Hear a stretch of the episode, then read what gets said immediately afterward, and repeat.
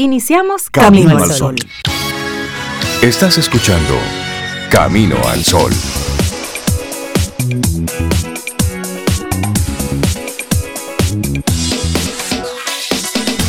Muy Hola, buenos días, Cintia, Reinaldo, Laurilla, ¿cómo están ustedes? ¿Cómo amanecen? Muy bien, Sobe, buenos días. Yo espero que para ti también. Te veo muy bonita ahí en cámara. Ajá. sí, sí, sí. Cuando la bonitura sobresale así ya está bien. Es que es mucho con demasiado. Es que mucho, es que mucho, que se nota mucho. Eso porque eso sale, eso, brota, Hoy brota más, hoy brota más. Exactamente. Buenos días a ustedes, amigos caminos oyentes, que tengan la belleza así revolteada hoy miércoles y que eso lo estén irradiando por donde quiera que pasen hoy. Y lo estén compartiendo, porque sí, hay que compartir. Y mira, queremos eh, tempranito en la mañana agradecer de verdad que sí. A todos los Caminos al oyentes que en el día de ayer nos estuvieron compartiendo en extensos mensajes sus bendiciones en la vida. Precisamente con relación al tema que ayer estuvimos compartiendo. La crisis como bendiciones. Y entonces, bueno, ellos comenzaron a enviarnos mensajes desde dentro, sentidos, pensados, muy reflexionados, mostrando esas, esas bendiciones que les ha traído eh, momentos de crisis, algunos enfocados en esta, otros en otros, en otros, momentos de la vida. Pero muchísimas gracias por tomarse el tiempo y por abrirse, por darse el permiso de decirle al mundo sí, de expresar por qué estoy agradecido de estas crisis. Eso es importantísimo, porque eso va generando como, como la película, ¿cómo se llama Cintia? La película del niño que iba haciendo favores. Faith, forward. Faith forward. es como cadena de favores, cadena, de favores. Exacto, entonces es como una cadena de bendiciones. Entonces eso va generando como buena vibra alrededor. Eso es, eso es. Porque es contagioso. Y además, y además, realmente todo el mundo tiene algo por qué agradecer. No es posible que todo el mundo esté completamente mal. Sí, sí, sí. Siempre hay algo, alguito. Y si no observas algo así en lo inmediato, pues date un tiempo. Es que todavía no lo ves. O no ha sido el momento en el que eso bueno se manifieste en ti. Correcto, pero buscarlo, interpretarlo e integrarlo es muy importante, Rey, porque eso es vitamina para el alma, para seguir. Así, que búscalo, busca eso bueno que te va a dar esa, esa milla extra quiero unirlo a la actitud Camino al Sol de hoy. Hacer eso y hacerlo cada día o cada vez que uno pueda y hacerlo con intención. Hacerlo con puramente inter, intencional. Sí, sí, sí, sí. Que cada cosa que hagamos en nuestra vida tenga, tenga una intención, tenga un propósito, que sea positivo y que sea bueno para ti y tu entorno. Y ahí lo conectamos sobre Cintia con el tema para el día de hoy. Agradar a las personas. Y esto vamos a tomarlo tal cual como dice la palabra, como dice la frase, agradar a las personas. Usted haga el esfuerzo de ser agradable. Quítese la etiqueta de yo no tengo pelos en la lengua y yo soy así. O todos en mi casa somos unos desbocados y decimos las cosas como las sentimos y el que, y el que no le guste, que se vaya. No, no, no, no, no. Be nice. Es decir, a la gente le gusta estar con gente con gente agradable, con gente que tiene buenas formas, que tiene cuidado por el otro. Sí, a la gente le gusta. A, mí me gusta estar junto a una persona que tiene buenas formas y al otro le gusta estar con una persona que tiene buenas maneras. Claro, y, y, eso no significa, y es muy importante, Rey Cintia, que no estamos hablando de ser complaciente. tiene, vamos a separar bien eso. Es de una persona que las formas sean agradables, sean humanas, sean eh, condescendientes, sean comprensivas, todo eso, menos complaciente en el sentido de le voy a decir que sí a Ría Cintia porque bueno, hay que estar en buena con ellos. No, no, no, se trata de eso. Ser gente, ser, gente. Tú ves esas conversaciones cuando te dicen, don fulano es gente. Porque sobre todo en los puestos de poder y autoridad es que sale la realidad de la persona, lo que hay es lo que ves.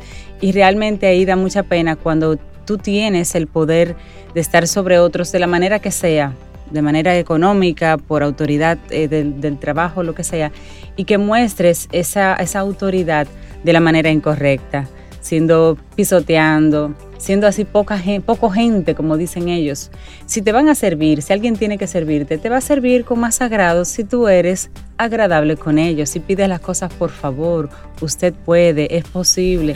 Esa frase de, usted sabe quién soy yo. Usted sabe quién es mi papá.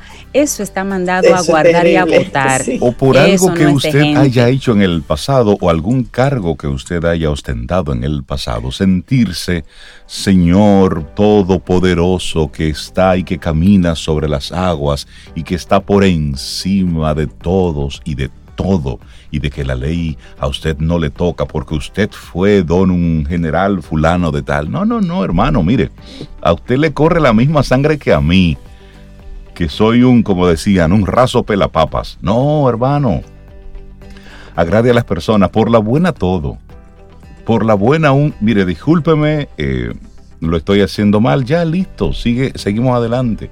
Poner el ego donde va. Así que sí, hoy vamos a ponernos en ese en esa actitud de agradar a los demás. No significa ser complaciente, no significa ser servil para nada. Para nada. Significa usted ser educado, utilizar la comunicación asertiva. Por ejemplo, Siri se activa eh, en cualquier momento. Y opina en el aire.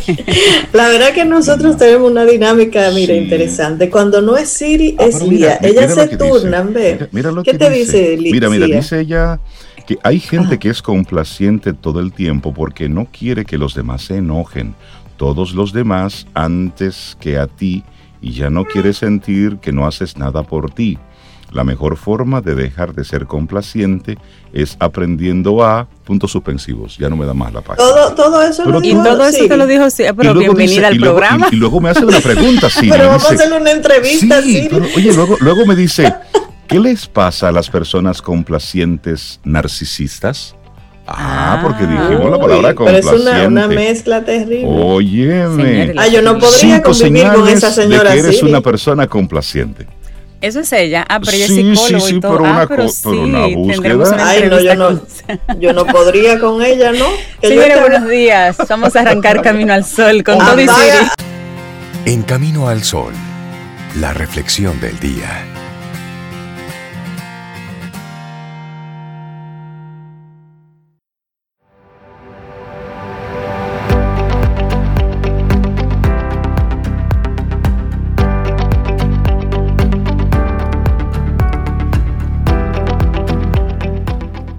Ciertamente las buenas obras dependen de las intenciones, y cada hombre tendrá según su intención. Mahoma. Seguimos avanzando en este Camino al Sol. Te recuerdo, caminoalsol.do. Esa es nuestra página web para que conectemos durante todo el día. Mira, y nuestro número de WhatsApp, aunque hay mucha gente uniéndose a la conversación de Sam, el, rey del judo y todo eso. No, no, no, yo estoy sorprendida. Recordemos el número por si acaso alguien no lo tiene todavía, le falta alguno. 849-785-1110. 849-785-1110. Y anímate y, y, opina por esa vía. Nos encanta escuchar todos los mensajes y, leerlos también. Y Sobeida está aquí muerta de risa. Dice, pero ¿y dónde estaba yo? Que todo el mundo conoce a Sam. ahora mismo yo le voy a escribir un mensaje a mis hermanos y hermanas para ver si ellos lo vieron, porque yo de verdad, siento, pero que nunca lo había Siento que hay un vacío, siento que hay una laguna en tu vida, Eso hay que revisarlo. Y, la piña era moderna, Rey, allá llegaban muchas cosas, no sé qué pasó con hace, hace un momentito de las revueltas en, Europa, en Roma específicamente ayer, que para nosotros era la tarde, pero ya para ellos era de noche. La gente se resiste a nuevos aislamientos, a nuevos toques de queda, se resiste a volver a, a aislarse. Y nuestra reflexión va en esa línea, y es que nos falta el toque humano. ¿Qué perdemos? Al no poder tocar a otros. Pasará un tiempo antes de que podamos abrazarnos libremente de nuevo, pero ¿qué significa esto para nuestra salud mental, Zoe? Bueno, allá por junio, unas cuantas centenas de epidemiólogos y expertos en enfermedades infecciosas que fueron entrevistados por un medio importante, dijeron que probablemente pasaría un año o más antes de que se sintieran cómodos al abrazar o al estrecharle la mano a un amigo. El 39% dijo que probablemente necesitarían de 3 a 12 meses. Y también vale la pena mencionar que muchos dijeron que de todos modos nunca saludaban a nadie de mano. Algunas personas han pasado muchos meses sin tocar a nadie. Fue una de las primeras cosas que nos advirtieron que no hiciéramos, incluso antes de que el distanciamiento social, las mascarillas y esas órdenes de permanecer en casa se volvieron parte de la nueva normalidad.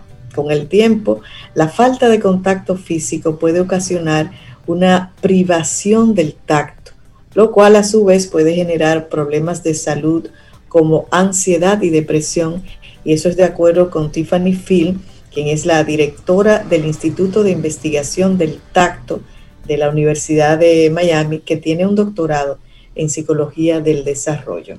Oye, eso, el no tocarnos no sí, afecta. Sí, sí. Bueno, y ella, Field, dice que el tacto es la madre de todos los sentidos. Y en su libro Touch, como si fuera tocar en español, publicado en el año 2001, sostiene que la sociedad norteamericana ya estaba muy necesitada de contacto físico mucho antes de que el coronavirus exacerbó toda esta situación. Pero, ¿qué tipo de contacto físico les hace falta a las personas? Una pregunta. Y al preguntarle a algunos de ellos, por ejemplo, voy a dar un caso. Anita Bright, de 51 años, profesora de la Universidad Estatal de Portland en Oregon, recordó no haber podido abrazar a una alumna que defendió su tesis a inicios de marzo. Dijo que sobre todo extrañaba los abrazos más estrechos y duraderos que se dan cuando las personas se vuelven a ver. Bueno, pues Joe Carter, de 50 años, coordinadora de proyectos en la Universidad de Wisconsin en el campus Madison, vive sola y contó que antes de la pandemia, con frecuencia pagaba para que le hicieran masajes y pedicures a fin de sentir el roce de otra persona con cierta regularidad. Y durante el confinamiento se percató de que estaba más arisca, estaba más inquieta de lo normal. Dijo que era algo parecido al mal humor que uno siente cuando tiene hambre. Además de dormir con mantas pesadas, llamadas las mantas anti-ansiedad, Carter ha empezado a abrazar el oso de peluche que tiene desde la primaria. Estamos aquí compartiendo algunos casos, personas que se han atrevido a hablar de esto. Sí, y otra, otro caso que se ha atrevido es el de Sarah Kay Hanley, tiene 41 años y trabaja en el área de cumplimiento de instituciones bancarias, también en Oregon City. Hace poco, Sara soñó que tocaba la cabeza recién rapada de su amigo, a quien había visto en una videollamada. Inmediatamente sintió un hormigueo en sus manos al recordar esa sensación que provocan esos pelitos cortados. Y ella dice, se siente cálido e hirsuto si lo frotas en una dirección y suave de la otra. Quien antes, y esta Sara antes trabajaba como estilista, y la gente con cabello rapado frota su cabeza contra su mano como un gato cuando lo acarician, explicó ella. Y dijo también que la falta de contacto físico la hacía sentir absolutamente desconectada de entender cómo me sentía en términos físicos. Wow. ¿ah? Señores, sí, sí, sí. Bueno, y para Jenna Cohen, otra, otra experiencia, ella tiene 32 años, realiza trabajo de defensoría para situaciones de violencia doméstica y sexual en Portland, Oregon. Es que por ahí se hizo todo ese estudio. Los recordatorios eran incesantes. Al asomarse por su ventana veía perros paseando y se daba cuenta una y otra vez de que no podía estar afuera acariciándolos como le gusta. Bright dijo que no es inusual ver que los hijos de sus colegas y estudiantes aparecen en una videollamada de Zoom y tocan o abrazan a sus padres. Hace poco, cuando la hija de 5 años de un colega hizo eso con su papá, Bright, como un actor reflejo, hizo un gesto de abrazo. O sea, ella de este lado de la pantalla hizo un gesto de abrazo también. Bueno, y al inicio de la pandemia, de repente, empezó a chocar los dedos con las ramas de los árboles en un parque cercano a donde va a caminar todos los días. E incluso tiene un árbol favorito en el parque de su vecindario porque muchas veces era el único ser vivo que veía pueden, pueden, podemos pensar una cosa así.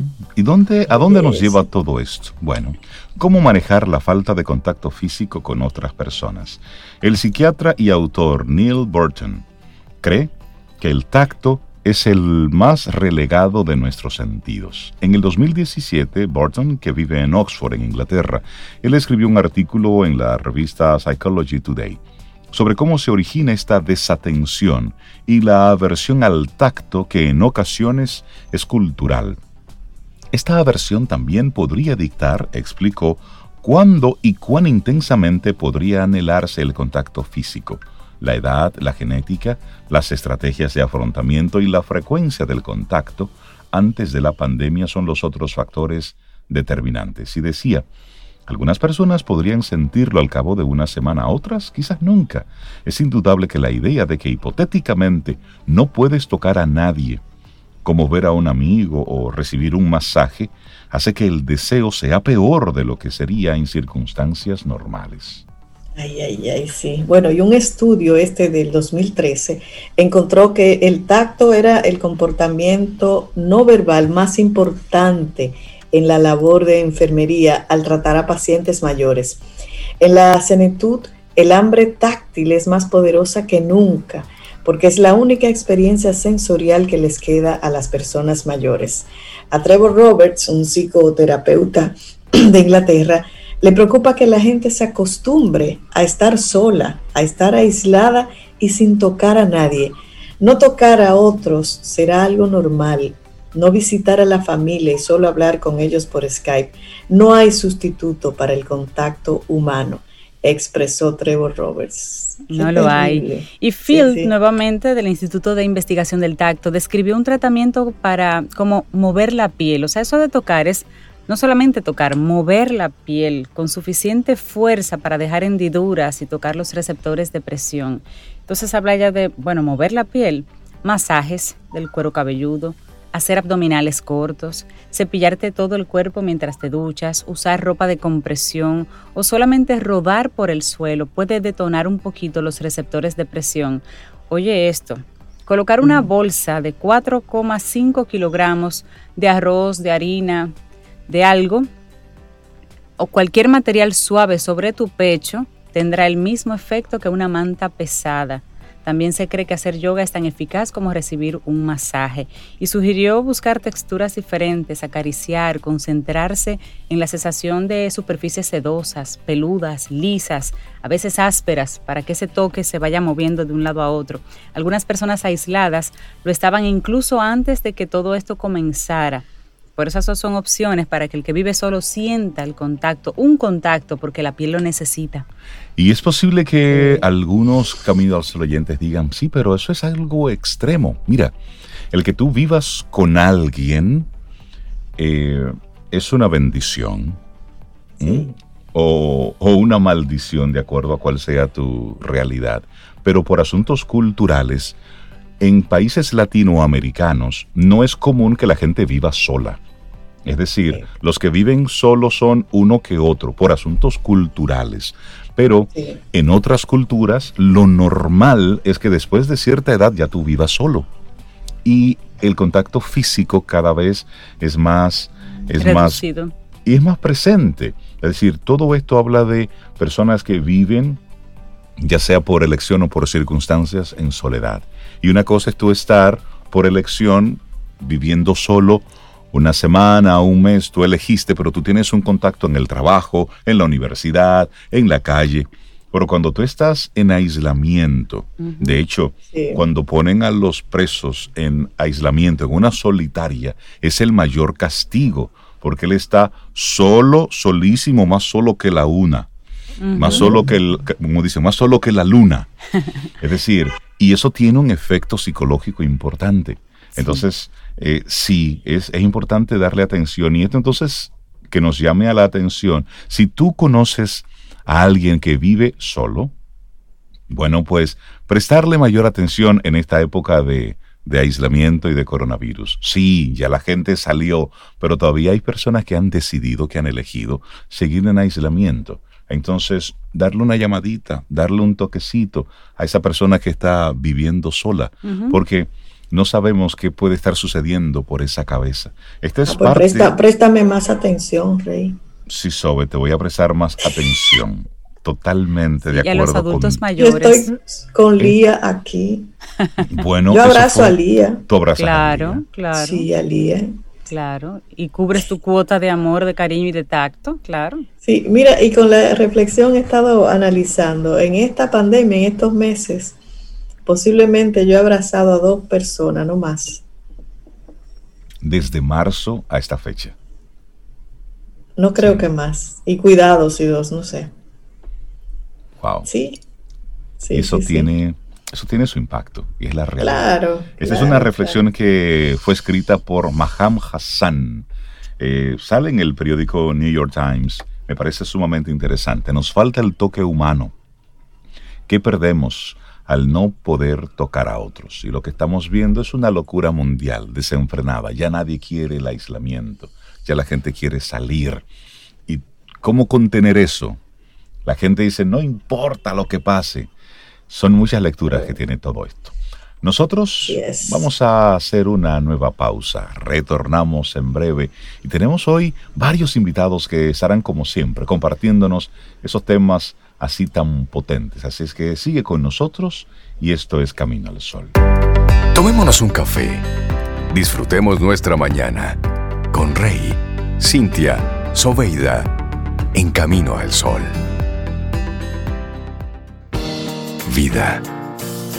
Música. Noticia. Entretenimiento. Camino al sol.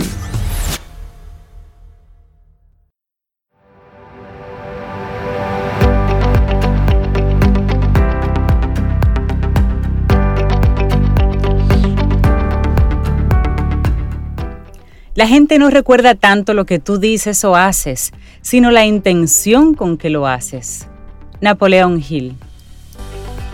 Continuamos Camino al Sol a través de estación 97.7 FM y a través de caminoalsol.do.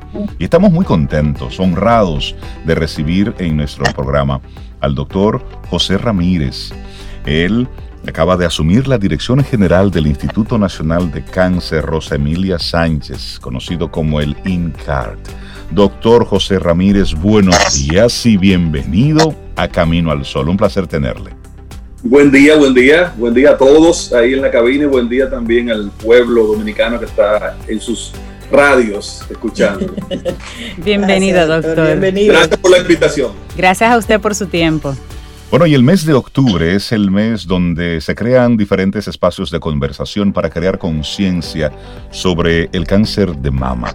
Y precisamente, ¿cómo podemos, eh, y es la idea de, esta, de estos minutos de conversación, edificar un poco a la población de cómo recibir los servicios que se brindan desde el INCARD, donde la persona que sea diagnosticada, que tenga que tenga temores, dudas sobre este tema, puede buscar información? Bueno, lo primero es que el cáncer de mama es un cáncer que de manera eh, general no es prevenible. O sea, yo no puedo decirle a ustedes hagan esto o hagan lo otro para que no le dé cáncer de mama. La forma de prevenirlo es tratar de diagnosticarlo a tiempo el cáncer de mama y la mayoría de todos los tipos de cáncer, cuando se toman a tiempo, hay posibilidades de curación. Entonces hay que insistir con el tema prevención. Y la prevención en cáncer de mama es hacerse su mamografía y su sonografía anual a partir de los 40 años de edad. Repito, mamografía y sonografía anual a partir de los 40 años de edad. Antes de esa edad, la mamografía no es que hace daño, pero la sonografía es el estudio que está indicado. Desde el INCAR, que es, como tú decías, Reinaldo, el Instituto Nacional del Cáncer, es el hospital estatal encargado de, dirigir las políticas de prevención y de tratamiento de todas las enfermedades malignas. Eh, estamos prestos a darle el servicio de, prevención y también, lamentablemente, si alguno resultara afectado, de curación también. Vemos, como les digo, es un hospital con, con vocación estatal, van, pueden ir todo tipo de pacientes económicamente hablando, el que tenga seguro, el que no tenga seguro, seguro del Estado, seguro subsidiado, contributivo, o sea, es un hospital con el hospital con más alta tecnología en el área de oncología, quizás del Caribe. Nosotros tenemos eh, equipos ahí en el INCAR que no lo hay en algunas islas del Caribe alrededor de nosotros. Eso es bueno que el pueblo lo sepa y que sepa que tiene esa institución a, las órdenes de todo el mundo. Hablemos de, de la incidencia del cáncer de mama en República Dominicana, doctor. En su experiencia, ¿cómo han ido estos números? ¿Aumentando, bajando? ¿La gente ha servido de algo todo el esfuerzo mediático que se ha hecho por crear conciencia de la prevención y todo lo demás? El cáncer de mama en el mundo es el cáncer más frecuentemente diagnosticado en las mujeres.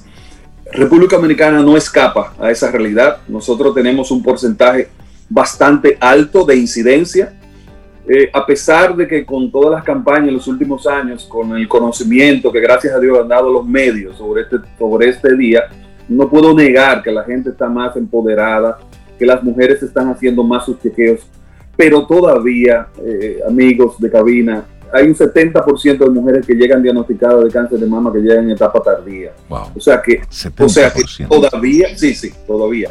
De cada 10 que llegan, 7 vienen en etapa tardía. O sea que todavía hay que hacer un trabajo constante. Vamos a, mantenernos aparte de octubre hablando sobre esto, porque todavía falta, falta mucho por hacer. Nosotros tenemos que, que como Estado, tener más facilidades de mamografía, de sonografía, eh, personas que cuando tengan alguna alteración en esa mama o esa zona, ver el sitio donde la puedan ver. O sea que falta un trabajo de logística en ese sentido. Y, nuestra aspiración es llegar a países, por ejemplo, como Uruguay, que tiene una estructura muy parecida a nosotros, es más pequeño que nosotros, que han hecho un trabajo excelente en el área de cáncer de mama, diagnosticando tempranamente una gran parte de sus pacientes. En términos de edad, doctor, hay personas que se enfocan, en las mujeres, a veces nos enfocamos en una, una edad, un rango específico, y cuando somos muy jovencitas o ya muy mayores, como que ese tema del cáncer de mama lo miramos un poco menos. Ilústrenos un poquito de las edades o en qué momento nosotros tenemos ya que estar vigilantes. Todavía el cáncer de mama sigue siendo una enfermedad de la, después de la quinta década de la vida. Todavía, ¿eh? Pero ojo, en Latinoamérica hace algunos años estamos viendo cada vez una tendencia a la baja en relación a edad. O sea, un aumento en, número, en el grupo etario de pacientes entre 40 y 50. O sea, que no hay que descuidarse, como tú muy bien dices. Eh, no sabemos por qué ha, habido esta, ese movimiento. No es que es el más frecuente, todavía les reitero, es más frecuente por encima de los 50, pero el grupo de 40, 50 viene por ahí con una velocidad importante. No sabemos por qué. No sabemos eso, Es, eso, es, terrible. Las personas que, por ejemplo, eh, nunca han ido a ningún tipo de centro médico que nos han chequeado, que hay personas así, doctor, que simplemente dicen, no siento nada, pues yo no voy al médico. Claro, ¿Hacen una primera visita directamente en el INCART o pueden ir a su médico regular y demás y es eh, luego eh, referido. a ustedes? ¿Cómo funciona eso? Muy buena pregunta. Lo importante es que le insistan a su médico primario, a su ginecólogo, que le mande a hacer su mamografía y sonografía. Pueden ir con la indicación de su médico primario o su, su médico personal o también en el INCAR tenemos un área de prevención que van a chequearle primero e, indicarle sus estudios. Tenemos el tema de Papa Nicolau, tenemos también el chequeo a los hombres, que el mes pasado fue el mes de cáncer de próstata y casi no se habló, Reinaldo, que es una, una falta que tenemos con los hombres. Totalmente, totalmente. Y el cáncer de próstata es el cáncer más frecuentemente diagnosticado en los hombres y también tiene rangos epidémicos en el mundo entero. Sería su equivalente en el hombre al cáncer de mama. Y el, mes pasado no se habló nada de eso. Para nada, para nada, sí. Nada. Es cierto. Así que, doctor, tiene una invitación para los próximos días para que hablemos de eso. claro que sí. Y, y, a propósito, doctor, del cáncer de mama y los números que usted ha compartido, ¿a qué entiende usted? ¿A qué obedece el que 7 de cada 10 que llegan al INCART ya estén en un estadio muy adelantado? Eh, no, hay, no hay política de prevención. Las mujeres, muchas de ellas quisieran haberse hecho su mamografía y su sonografía y no tienen dónde hacérsela. Algunas se la han hecho y no tienen quien se la lea, quien le dé seguimiento a los hallazgos ahí. O sea que definitivamente tengo que reconocer que es culpa del Estado lo que está sucediendo no ha habido política efectiva de, prevención, no ha habido un programa de prevención amplio, serio, de una enfermedad que aproximadamente al año aquí deben haber unas 1.500 a 2.000 casos nuevos, que es alto. Es alto. Es alto para cuando uno ve, cuando uno ve los, los, números del mundo entero. Entonces ya es tiempo. Es más barato. Yo, yo como director del Instituto Nacional de Cáncer estoy claro que es más barato usted hacer prevención que después tratar casos avanzados con el primer problema que muchas de esas pacientes no van a tener oportunidad de sobrevivir.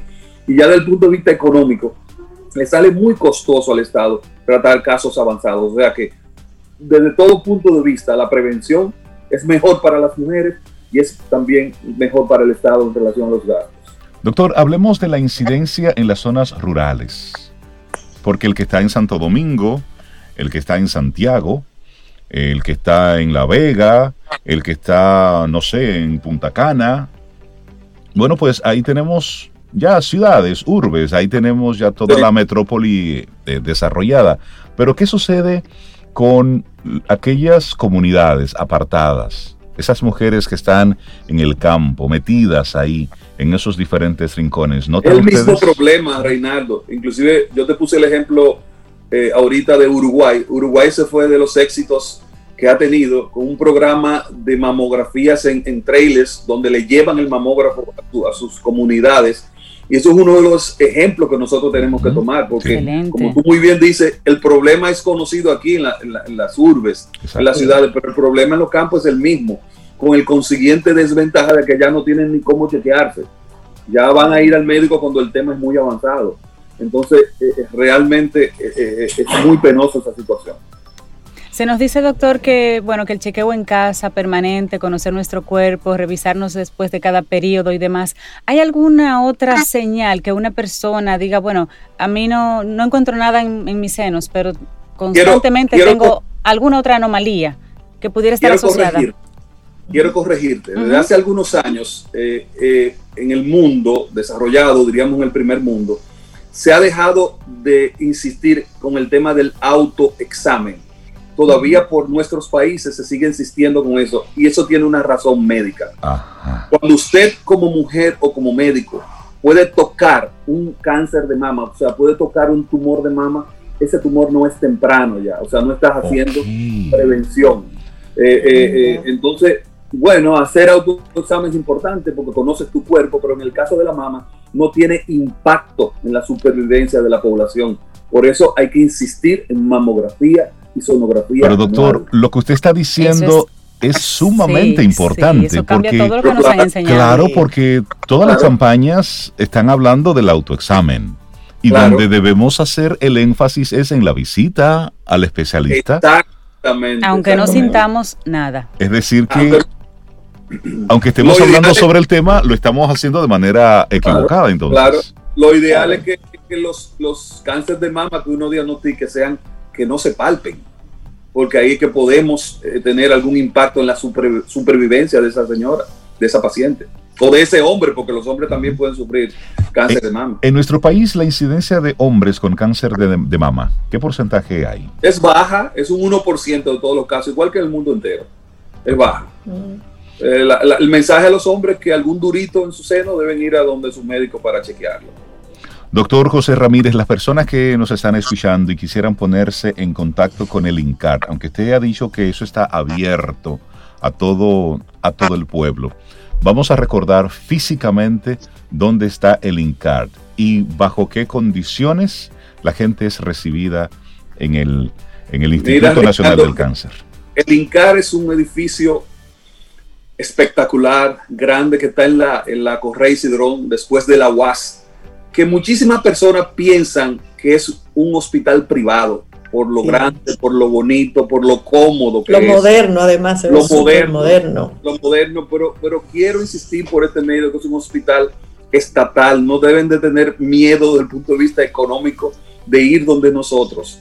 Y vuelvo a reiterarle no estamos orientados a ninguna clase social estamos orientados al pueblo dominicano pero todo el que sienta la necesidad de ir a chequearse de ir a averiguar, de hacer su, mamografía, su sonografía, su colonoscopía, que después me tienen que invitar a hablar de cáncer de colon Por supuesto. Así es. Este es el gran olvidado, el gran olvidado, y es la tercera causa eh, de muerte por cáncer en el mundo entero, con colon y recto. Puede pasar por Lincar, un edificio vuelvo a reiterarle, más allá de la Universidad Autónoma de Santo Domingo, en la Correa Cidrón, edificio grande, bonito, y ahí lo vamos a estar esperando, gustosos de servirlos a todos.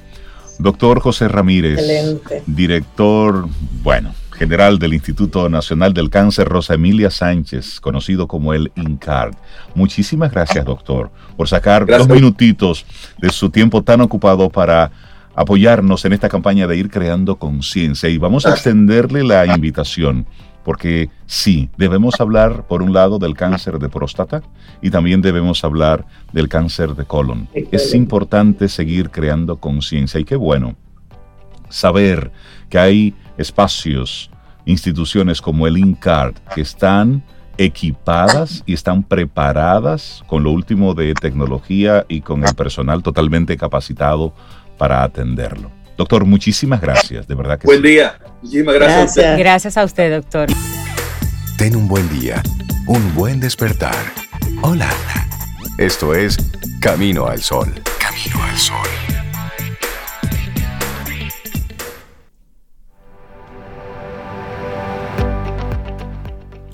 ¿Quién eres? dijo el principito. Eres muy bonito. Soy un zorro, dijo el zorro. Ven a jugar conmigo, le propuso el principito. Estoy tan triste. No puedo jugar contigo, dijo el zorro. No estoy domesticado.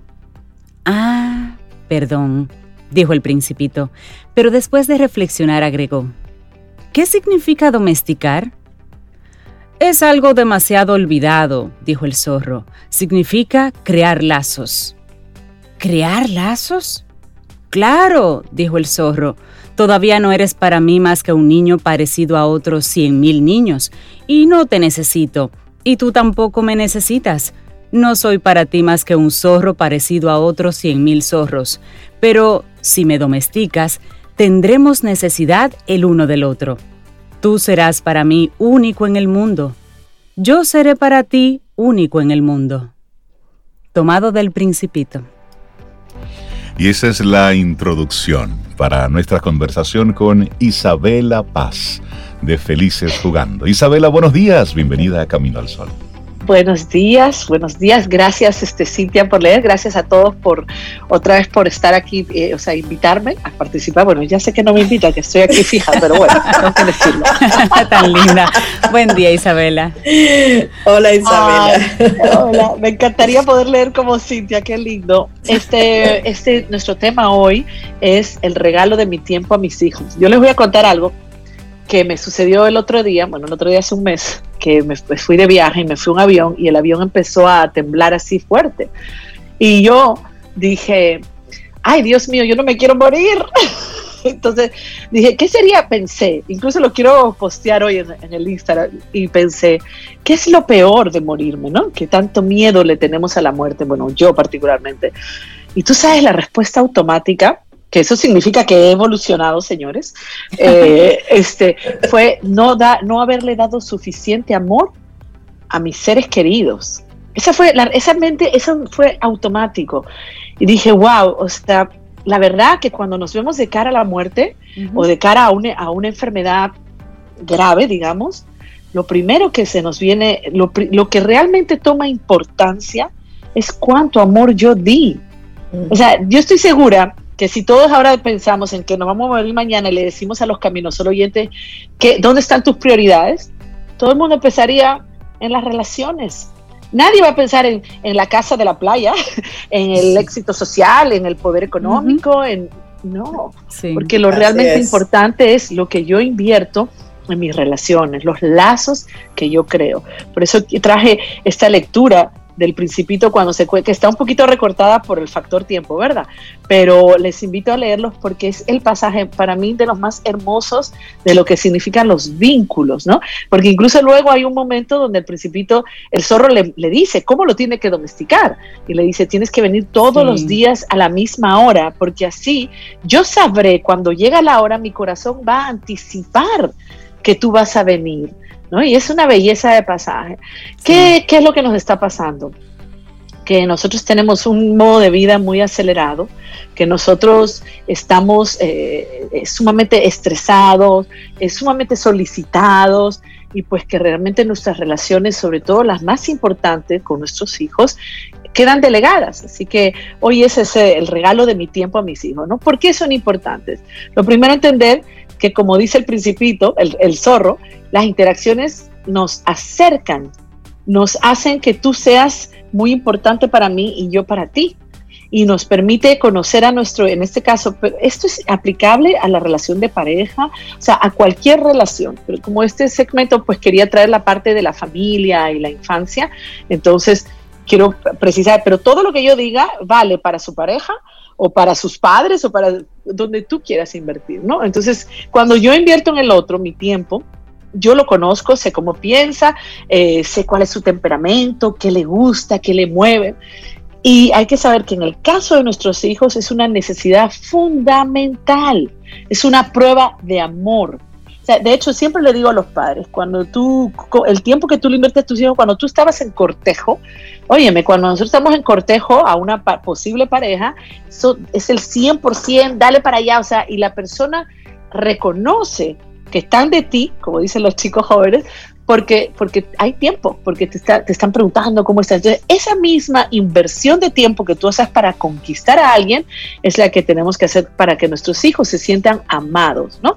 Y también es muy importante porque a través de ese tiempo y de esa interacción ellos se conocen a sí mismos. Nuestros hijos son muy inmaduros, nacen los niños nacen muy inmaduros, entonces si algo les asusta, si algo les inquieta, si algo les genera placer, estamos nosotros para poner palabras, para ayudarlos a entender qué sienten, qué piensan, cómo es la vida. Si no, ¿quién lo va a hacer, verdad? Otra cosa es que les da seguridad. O sea, esto es muy importante porque el tiempo que yo invierto en mi hijo les da una atención eh, y una seguridad, que esa seguridad les permite luego ser autónomos. O sea, que, ¿qué quiere decir autónomo? Pues puedo irme a explorar, porque sé que mis papás han incorporado la, atención y el amor de mis papás dentro, entonces la vida es más segura. Es como que los niños necesitan incorporar esa, esa seguridad dentro. Es una incorporación psíquica, claro, no, no, no es una incorporación real. Y algo muy importante, cómo le transmitimos a nuestros hijos nuestros propios valores, lo que creemos, cómo le transmitimos el lenguaje, nuestra cultura. Para mí, algo importantísimo de la educación es la transmisión de la cultura. O sea, cómo yo le inculco leer, la apreciación musical. ¿Qué pasa? Que cada vez más hemos tercerizado la, educación de los niños. Está completamente delegada a un tercero, ya sea a una nana o ya sea a una institución.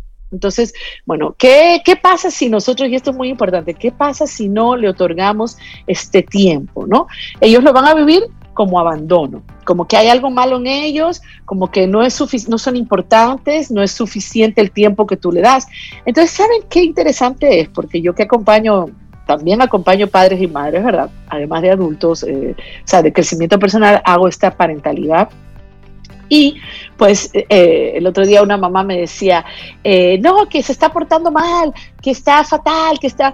Y entonces yo le invitaba, a reflexionar si ese comportamiento está ligado a que estás, has bajado la atención. Me dijo, sí, porque están en una serie de cosas personales y definitivamente el tiempo ha disminuido. Entonces, hay que ayudarles a entender que estos comportamientos desagradables de los niños, porque se vuelven, ¿sabes cómo se vuelven? Demandantes, se vuelven agresivos, se vuelven exigentes por la falta de atención de su adulto cuidador. Entonces, como ellos no saben expresarlo, porque ellos ni siquiera identifican que eso es así, pues entonces aparecen estas actitudes de rabieta, de insistencia, de exigencia, o sea, estos cambios de humor, todo eso, ¿no? Y yo les decía, les estoy repitiendo mucho a ustedes esto, comportamiento es comunicación. O sea, el mal comportamiento de los niños y de las personas también, ¿eh? Es una, está indicando una necesidad que no está siendo satisfecha. Entonces, ¿qué podemos hacer cuando estamos viendo que nuestro hijo se torna agresivo, exigente? Eh, y mientras, fíjense, mientras menos atención tengo, más se vuelven demandantes y es, y, es un círculo vicioso, porque más demandante se vuelve, más me agota, menos quiero estar con él o con ella. O sea, e, es, fuerte. E, e, Isabela, y, en esa, en esa misma línea, Isabela, ¿cómo identificar cuándo pudiera ser manipulación? Y cuándo es realmente un, sentimiento de, de, que me hace falta, de que necesito a esa otra persona ahí. Bueno, en el caso de los niños yo creo que siempre es una necesidad de atención siempre. Esa manipulación afectiva me parece un poco difícil, sobre todo en edades tempranas. O sea, eh, pienso que podemos hablar de manipulación más tarde, tipo 10, 8 años. O sea, me refiero a esto, que si yo me porto mal es por atención. Exacto. Bueno, también me puedo portar mal, es verdad, porque no me das lo que yo quiero. ¿Entiendes?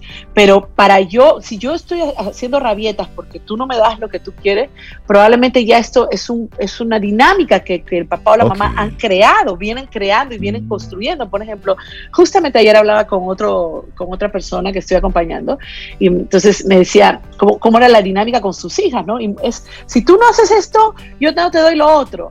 Entonces, este es como un amor por transacción, ¿verdad? Entonces yo... Un amor transaccional. Exactamente. Entonces, claro, lo que hay que ver cómo yo reconozco que yo vengo utilizando eso, porque al final yo se lo he enseñado a mi hijo o a mi hija, ¿no? Pero si estamos hablando de edades tempranas, quiero decir 0-6, por ejemplo, donde todavía el lenguaje no hay posibilidad como de identificar qué le está pasando al niño, nosotros tenemos que apostar que es un llamado de atención afectiva, de necesidad. Y te voy a decir algo más, Rey. Eh, solo el amor solo el amor, y esto puede ser una perogrullada, o sea, como algo eh, eh, eh, dicho y, y pero solo el amor realmente puede ayudar a otro ser humano a mejorar su conducta.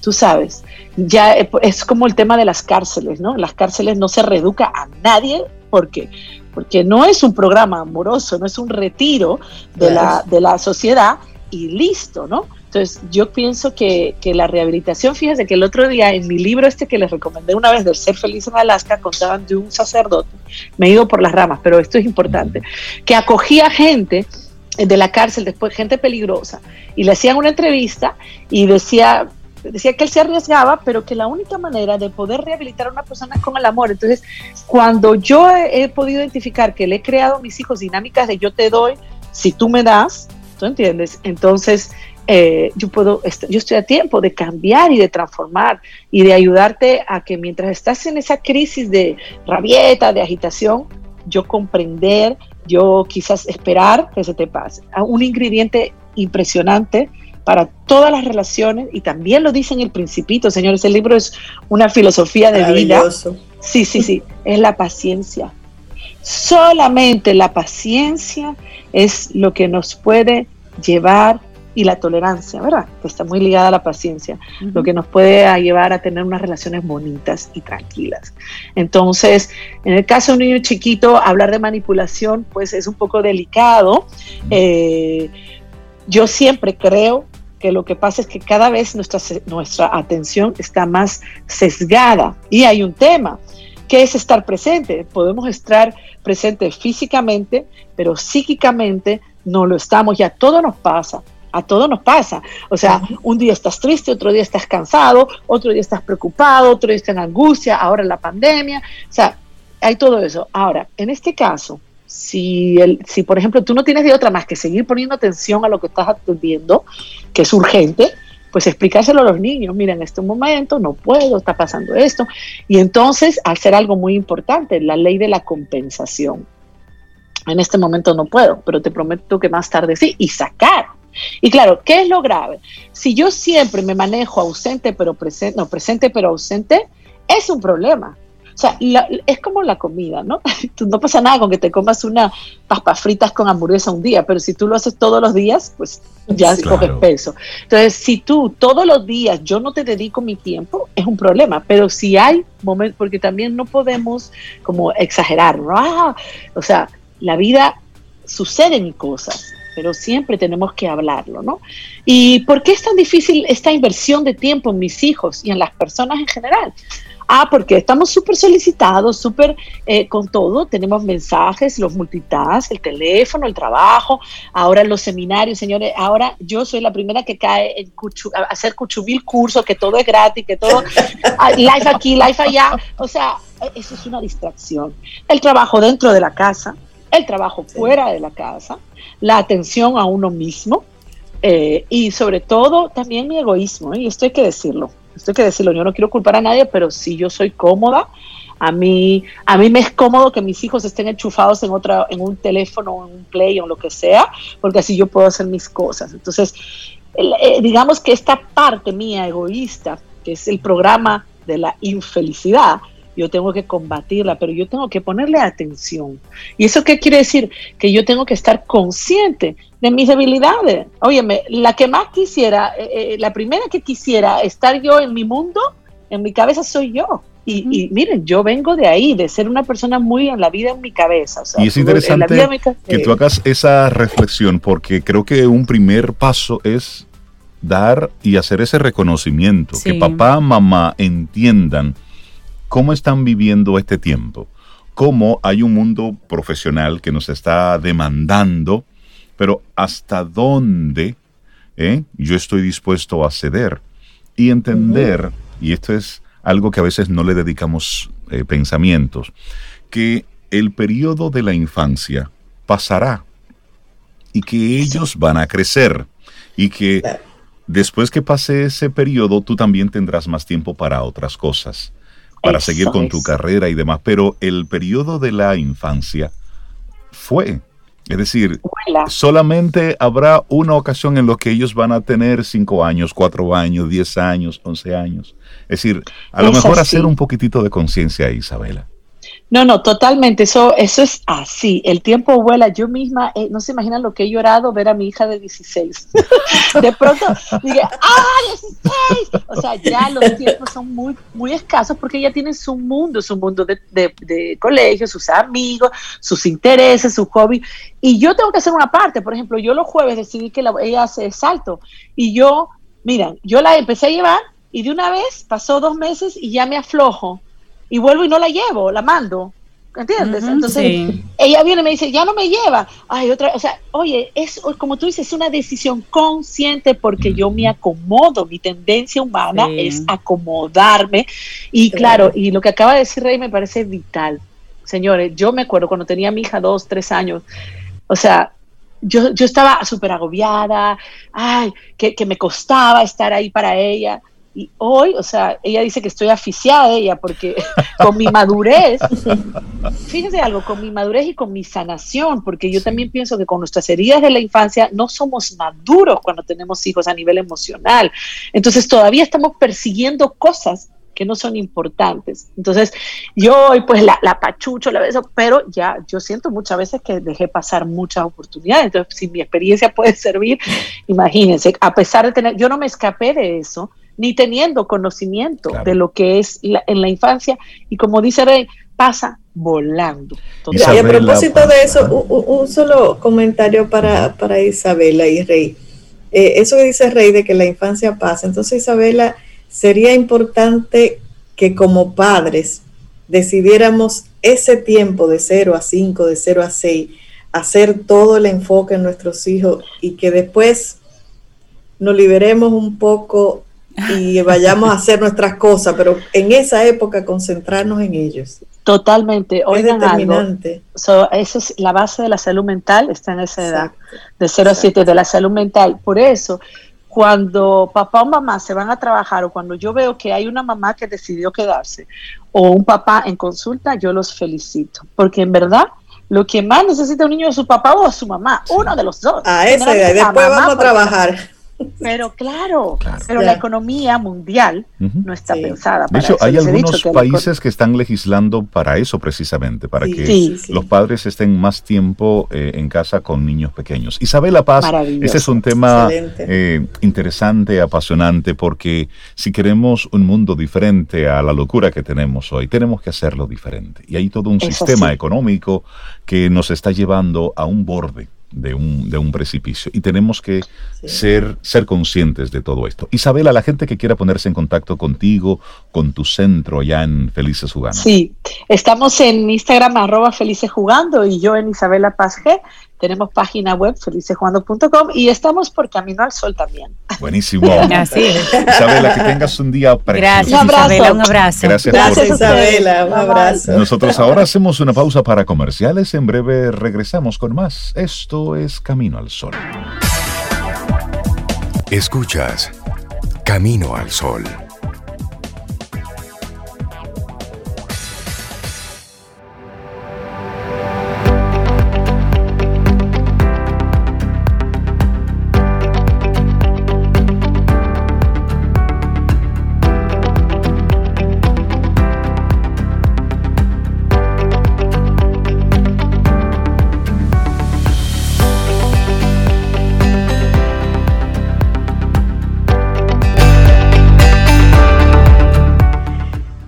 La sabiduría comienza con la buena intención. Una frase de Francisco Garzón Céspedes.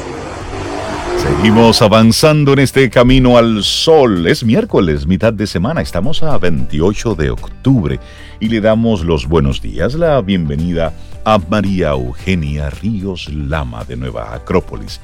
Hola Maru, buenos días y bienvenida a Camino Muy buenos días, muy buenos días. Placer como siempre estar con ustedes el, gran, placer es nuestro, María Eugenia.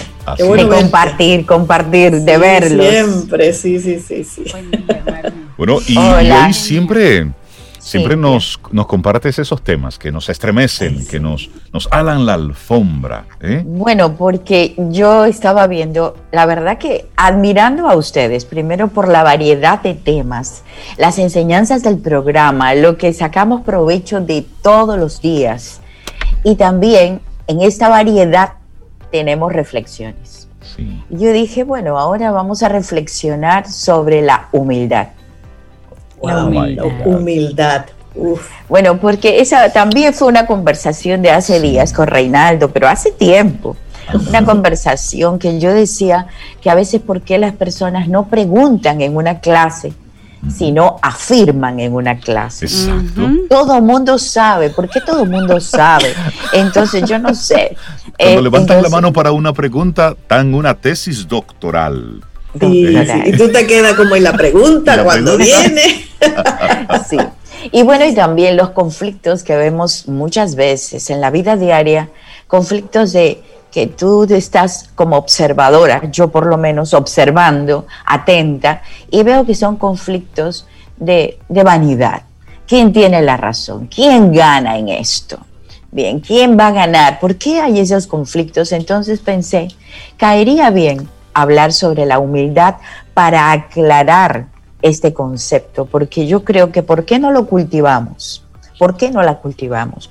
Porque no la comprendemos muy bien si la comprendiéramos, yo creo que estaríamos dispuestos a colocarnos como mi maestro hace muchos años también me decía, Jorge Ángel Ibraga, que es la corona, es la piedra preciosa en la corona de las virtudes.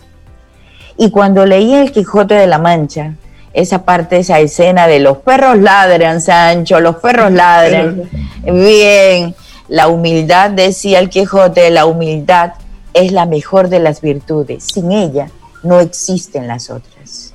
Porque la humildad viene de humilitas, que viene de humus, y el humus es la tierra fértil. Entonces, gracias a esta humildad pueden desarrollarse las otras virtudes. Y bueno, conformar nuestra corona eh, colocada en nuestra, como una tiara, colocada en nuestra cabeza, que es lo más importante en el ser humano. Entonces, definamos bien eh, la humildad y por qué hay esa confusión en la humildad. ¿Por qué? Porque se confunde con timidez en algunos casos. Se confunde también con eh, economía, con una posición económica sencilla. Ah, no, es que es muy humilde, porque viene de procedencia, eh, procedencia de una familia humilde de posición económica. Bien, por también una actitud de servilismo, eh, una falsa modestia, sumisión, pero esa sumisión porque realmente quiere conseguir algo.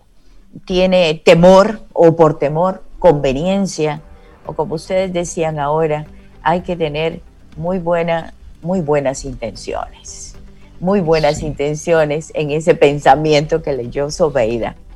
Entonces, hay que diferenciar lo que es una verdadera obediencia, porque padres e hijos, el hijo obedece a los padres, pues no por sumisión, no porque, porque esté realmente en servil, servil, una actitud servil, sino más bien obedece porque está sacando provecho de las experiencias, de esa inteligencia dada por sus padres que tienen más años y que lo están guiando, lo están conduciendo. Entonces, igual podría ser una relación discípulo-maestro, una relación supervisor-supervisado, en fin, si tenemos desde luego muy buenas intenciones. Y no habría sometimiento, porque si hay sometimiento, si hay miedo, si hay temor, saben cuál va a ser el resultado, una conducta muy peligrosa, porque en un momento determinado la persona agrede, se transforma, se transforma en violencia. Entonces la falsa humildad se convierte en agresividad, en violencia. No hay humildad. La humildad tiene que ser con conciencia. Siempre hemos hablado de la conciencia en todo momento. Entonces, tiene que haber conciencia. Me, gustaría que, tengamos entonces una, una definición de lo que sí es humildad. Es decir, ¿qué podemos considerar una persona humilde? Desde, desde ese concepto que nos estás compartiendo. Es la persona que puede reconocer, reconocerse a sí mismo con sus debilidades y con sus fortalezas y con sus, vamos, con sus talentos, con sus virtudes. Una persona que sabe ubicarse. Se ubica porque sabe, tiene un espacio, ha conquistado su espacio y sabe ubicarse. Por tal, respeta la ubicación de los demás también. Respeta las que otro sepa más, los conocimientos de otros, la inteligencia de otro y sabe poder ubicarse, tomar un lugar, el lugar que le corresponde. Yo diría filosóficamente saber ser y saber estar. El verbo ser y estar, el verbo ser, estar. Eh, también una persona humilde ocupa, este lugar no es estático en la vida. Se da cuenta que tiene debilidades, como no es estático, tiene, con, anhela crecer, entonces desarrollarse. Eh, dice, voy a superarme. Entonces, esa persona humilde, deseo de superación. En cambio, una persona vanidosa ya se cree un producto terminado. Ya, ya lo completó todo, ya lo sabe todo, no tiene nada que aprender. En este caso, la virtud también, esta virtud reconoce el valor de los demás. Es una persona noble. La nobleza del alma es característica de la persona humilde. Humildad eh, también valora sus posesiones materiales, las que tiene, las valora, las cuida y valora las posesiones materiales de otros, pero no cree que esas posesiones materiales es lo que le da estatus, lo que le da nivel. No, no, no, reconoce bien dónde está su lugar. Otra vez, su lugar es importante. A veces confundimos timidez con humildad. Sí, sí, sí. Sí. Timidez con humildad. A veces, yo lo había dicho al inicio, entonces una persona humilde, muy tímida, es retraída, bajo perfil, como, ay, tiene bajo perfil, es una persona humilde. No, señor. Entonces, una persona que está esperando su momento, que tiene, sabe dónde, en qué momento ingresar. Eh, valora también eh, la sencillez, la naturalidad, porque la humildad es una persona el humilde es sencillo, natural, actitúa, su actitud es de disposición hacia todo, ayudar a los demás, comprender a los demás, ¿por qué? Porque se comprende a sí mismo, sabe que él también no es perfecto, sabe que nosotros, ningún ser humano es perfecto. Entonces no enjuicia, creo que es un punto importante para todos. ¿Por qué emitimos juicios? Ese es un punto que debemos trabajarlo. Antes que nada, antes de escuchar al otro, saber escucharlo, saber distinguir, saber discernir, pero no enjuicie, no piense mal, no espere, espere para poder ubicarnos. Eh, bueno, otros aspectos también que tiene la, la cortesía, que es parte de la humildad. Y puedo hacer una lista muy interesante. Admitir que no sabemos, no tener miedo a equivocarnos, esto también de humildes. ¿Por qué voy a tener miedo a equivocar? Si tú me corriges maravillosamente, yo acepto. Qué bueno, Reinaldo, me has corregido. Gracias. Dispuesta a aprender, saber ganar, saber perder, reconocer el valor de los demás, eh, también eh, ser agradecido.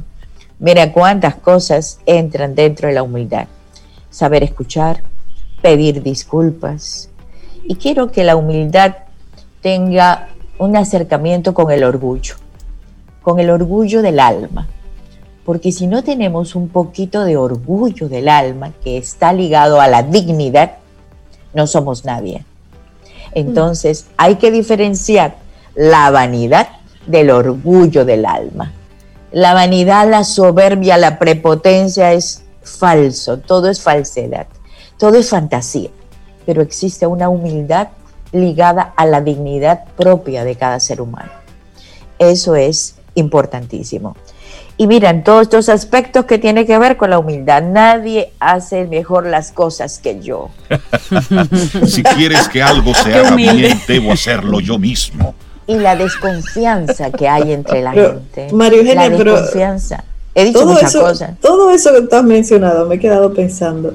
Es difícil llegar a ser humilde con todos estos ruidos que nos impulsan a precisamente a ser vanidosos a ser vanidosos, al, marketing, al marketing, al marketing personal. Ahora, el marketing personal está bien, yo no estoy, estoy en contra de eso, porque debe haber una presencia, una actitud, una actitud favorable. Pero ojo cuando hay mucho maquillaje, cuando eh, lo que dice la hoja de vida no es coherente con la mm. realidad. Entonces, el papel aguanta todo. bueno, sí. Cintia, el papel aguanta todo. Y entonces presentan la hoja de vida o presentan el nivel que tiene y callan a todos los demás, eh, bueno, en público. Mm, eso también es difícil en este momento porque a esa persona se le aplaude, a esa persona sabe mucho, a esa persona se le aplaude. Es que a mí me gusta, por eso lo puse, porque me invita a reflexionar y a decir hasta qué punto puedo ser humilde y no confundirme bien con ese servilismo o con esa falsa modestia, pero para poder adquirir un lugar, para poder ingresar a un círculo que me interesa y, no ser realmente una corona de que está en mi, en mi cabeza, en mi tiara. ¿De acuerdo?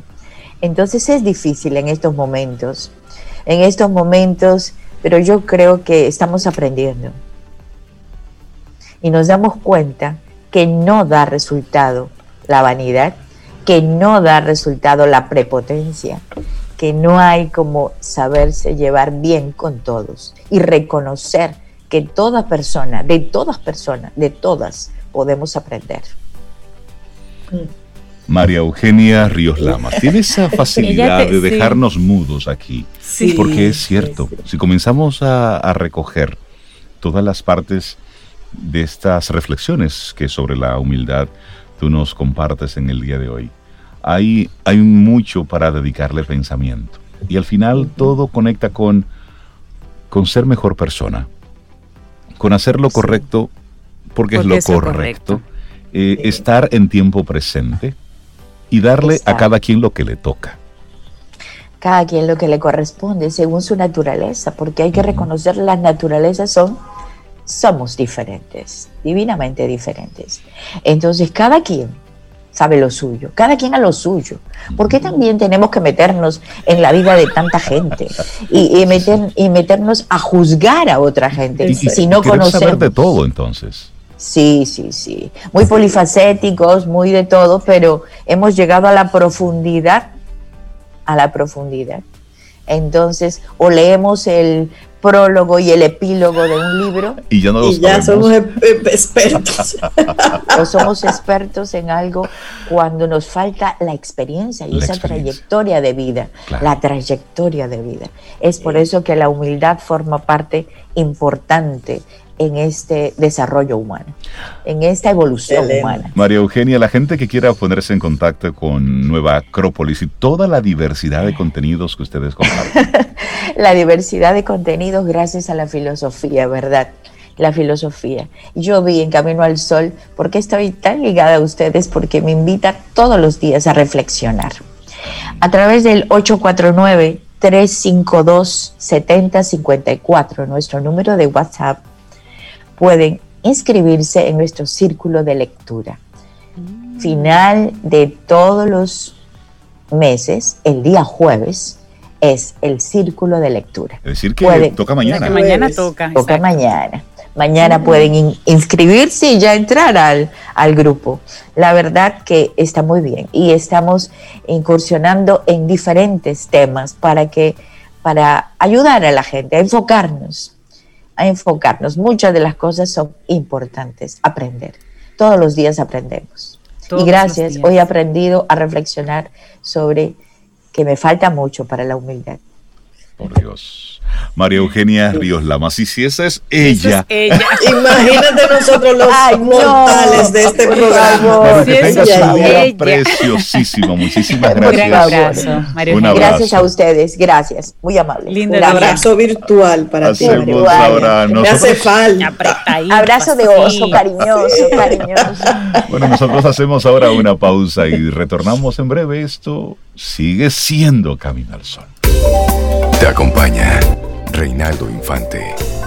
Contigo, Cintia Ortiz. Escuchas a Sobeida Ramírez.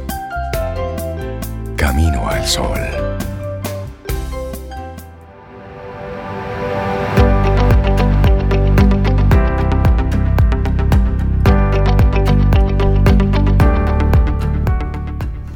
Tratar a los demás como uno quisiera ser tratado es el medio más seguro de agradar que yo conozco. Una frase célebre que un día dijo Felipe Stanhope de Chesterfield.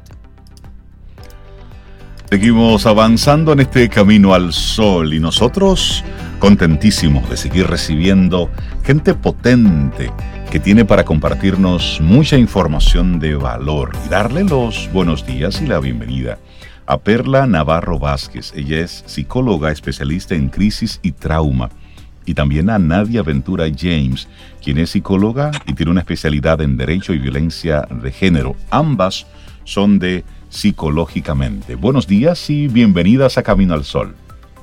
Buenos días, muchas gracias por esta invitación a conversar con ustedes. Buenos días a todos y gracias. Bienvenida Nadia y Perla. Y vamos a hablar de una actividad muy específica que relacionada con, la especialidad de ustedes dos se va a llevar a cabo en los próximos días.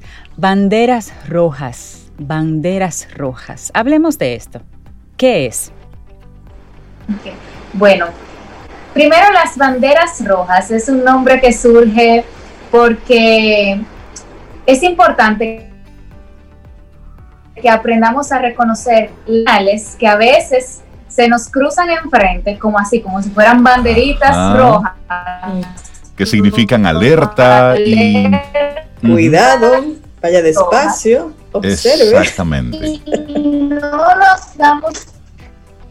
Y no nos damos cuenta. Sí.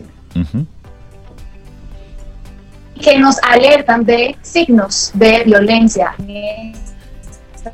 Estamos perdiendo un poquitito la conversación que estamos teniendo, tanto con Perla y con Nadia. Vamos a hacer lo siguiente, vamos a quitar la parte de video de esta conversación que tenemos para que el audio pueda ser un poquitito más fluido. Pero seguimos conectados igual, ¿les parece? Y así evitamos que el ancho de banda se, se comprometa. nos, ¿Nos escuchan, Perla y Nadia? Sí, sí. Ok, perfecto. Pues seguimos hablando de qué es banderas rojas.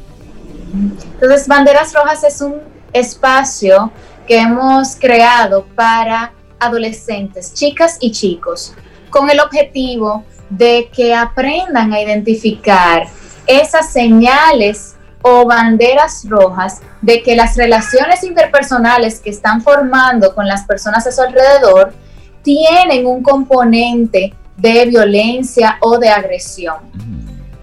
Lo que buscamos con este nuevo taller es que los chicos y chicas aprendan a identificar estas banderas rojas y a no normalizar las relaciones de violencia. Mm. Ya por ahí viene noviembre y se acerca el Día de la No Violencia contra la Mujer y, queríamos hacer justamente esto en esa fecha para que ellos puedan eh, aprender dentro de sus relaciones a identificar cuándo se me presenta una banderita roja que me dice que esta persona puede ser potencialmente un agresor. Nadia Perla, me llama mucho la atención que el subtítulo que tiene el taller de banderas rojas es Cuando el peligro se disfraza de sentimientos. Y ustedes mencionaban el normalizar algunas conductas.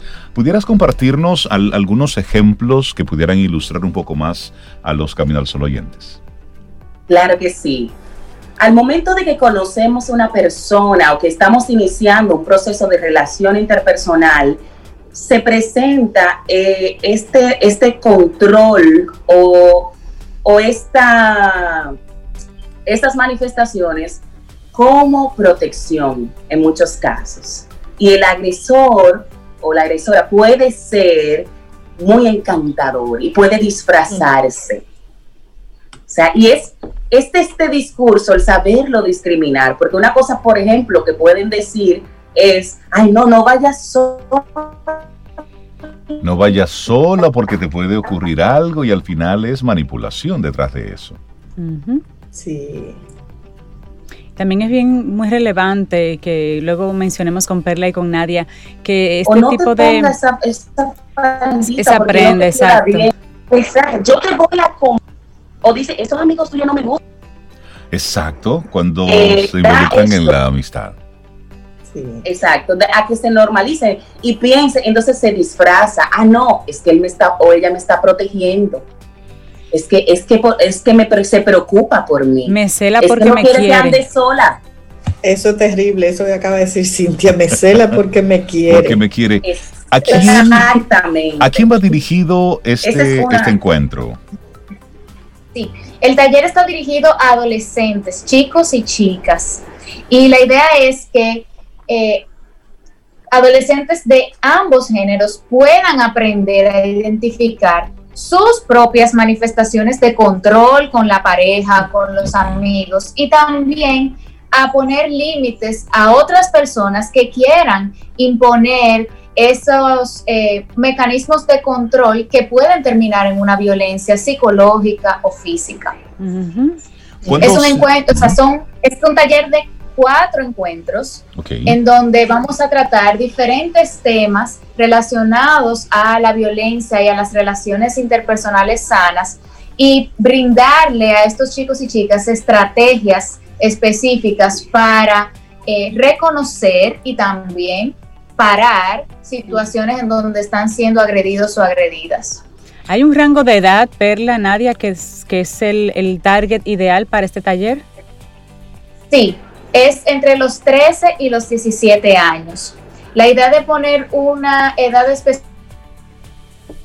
específica es que eh, las personas pasamos por diferentes ciclos. sí, ciclos, claro. Ahí estamos perdiendo un poquitito la, la señal. Son muy diferentes. Estamos ahí sí, pero hay nadie que nos comentan que, que son ciclos de, de, vida que vamos teniendo y que en esa edad todo el mundo está más o menos en el mismo ciclo.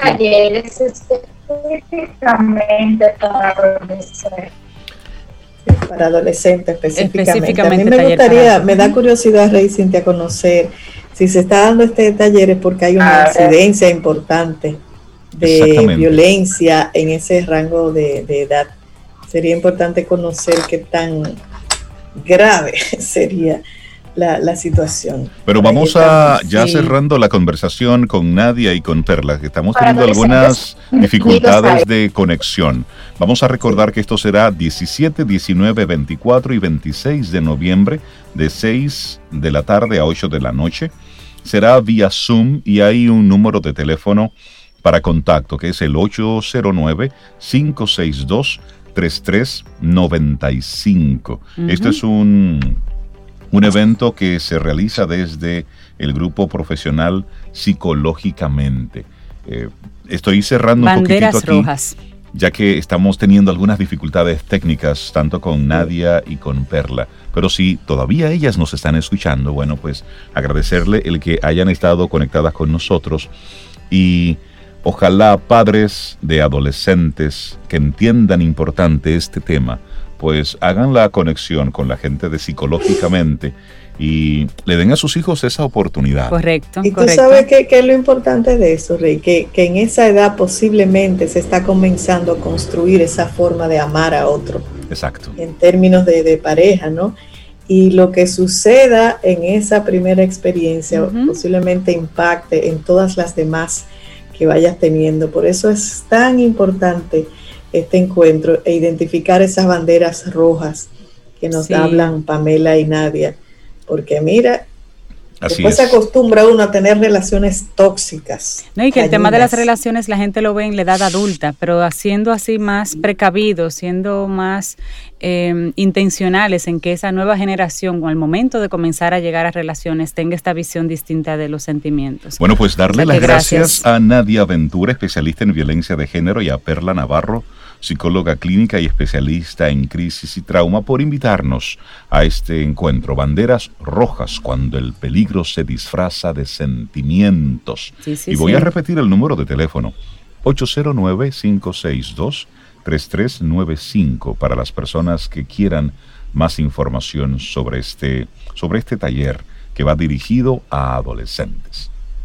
Nosotros vamos llegando ya al final de nuestro programa Camino al Sol por este miércoles mitad de semana. Que tengamos un día precioso, espectacular, recordándote. Nuestro tema del día de hoy, nuestra invitación, ser agradable, agradar a las otras personas, no ser serviles, ser agradables. Exacto. Ser Sí. Agradar a las otras personas y ser puramente intencional y quiero agradecer a la solidaridad de todos los amigos Camino a los Sol oyentes que estuvieron enviándonos desde tempranas horas de la mañana fotografías, sus recuerdos vinculados a Sam, el rey del judo. A propósito de hoy, el Día Mundial del Judo. Déjame decirte, eh, Reinaldo, Cintia, que tengo un primo que vive en los United States. Ajá. Y de allá me mandó un voice cómo, como está en United States en Spanglish. Em, él dice que yo no reconozco en este momento a Sam porque yo era muy pequeña. Te ayudó. Era muy pequeña y no tenía acceso. Qué lindo, él te quiere. Te ayudó ahí. Un abrazo a mi primo Pablo Manuel. Muchísimas gracias. Y muchísimas y un abrazo a, a, Patricia, Patricia Liranzo, que está conectada con nosotros, agradeciendo la participación y el cierre con Pamela y Nadia. Así que muchas gracias, Patricia. Bueno, pues un gran abrazo y nos vamos con música.